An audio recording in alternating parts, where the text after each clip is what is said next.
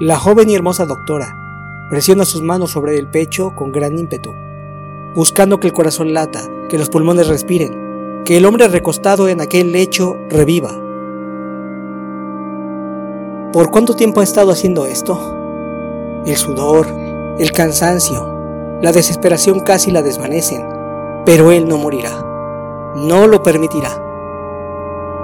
La escasa luz que entra por la rendija le deja ver la silueta de aquel cuerpo. Las palmas de sus manos están marcadas sobre la piel de aquel hombre. Denotan el esfuerzo realizado por traerlo de vuelta.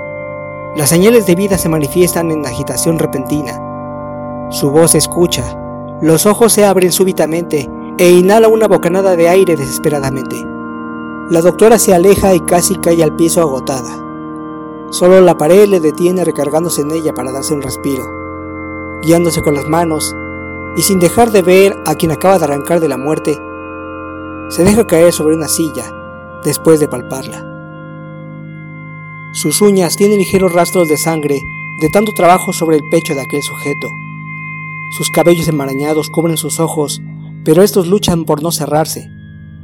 Mira fijamente a su paciente, lo observa con rencor, con odio.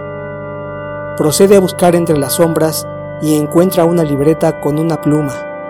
Hace una marca y pasa a la siguiente página, en la cual se ve escrito un nombre.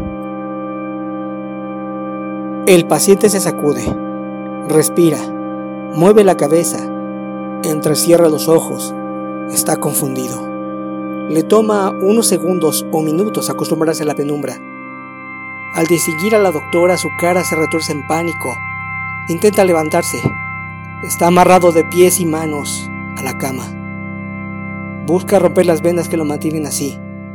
Siente la sangre en su piel, irritada por tantos intentos de liberarse, pero está débil y a merced de ella, quien se levanta una vez que ha reposado un poco. Él le ruega, le suplica, implora tratando de gritarle, pero su garganta lastimada apenas le deja emitir palabras claras, mismas que caen en oídos sordos. Mueve la cabeza mientras mira cómo la doctora toma una almohada con determinación y avanza hacia él. El hombre siente sobre su boca y su nariz la tela, la presión mientras lanza un sofocado alarido, mismo que es ahogado y se va apagando lentamente cuando ella ejerce fuerza sobre su cabeza. Otra vez. Mientras la doctora empuja ese objeto privando a ese hombre de aire, sabe que está condenada. No le interesa evadir las leyes de la sociedad. Tampoco escapará a las divinas, si es que existen. Lo único que ahora ve en su mente es el recuerdo de su hermana, sus ojos, su sonrisa, los momentos buenos y hasta los malos, mismos que le dan fuerza. Fuerza para enfrentar el crimen que está cometiendo, dejando caer todo su peso y agotamiento sobre la cabeza del asesino de su ser querido. Los movimientos desesperados de aquel asesino por respirar por vivir, se detienen. Sería tan fácil dejarlo ir. Que vaya al infierno por aquella muerte, pero la doctora no solo se está cobrando a su hermana, no solo es por ella.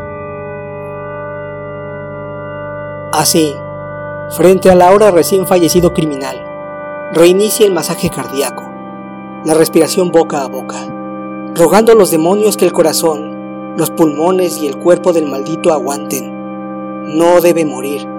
Debe pagar por cada una de las mujeres a las que ultrajó y mató.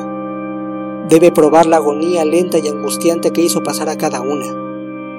Ella se encargará de revivirlo y matarlo tantas veces como sean necesarias, hasta que la última de sus víctimas sea vengada, y aún falta bastante para terminar.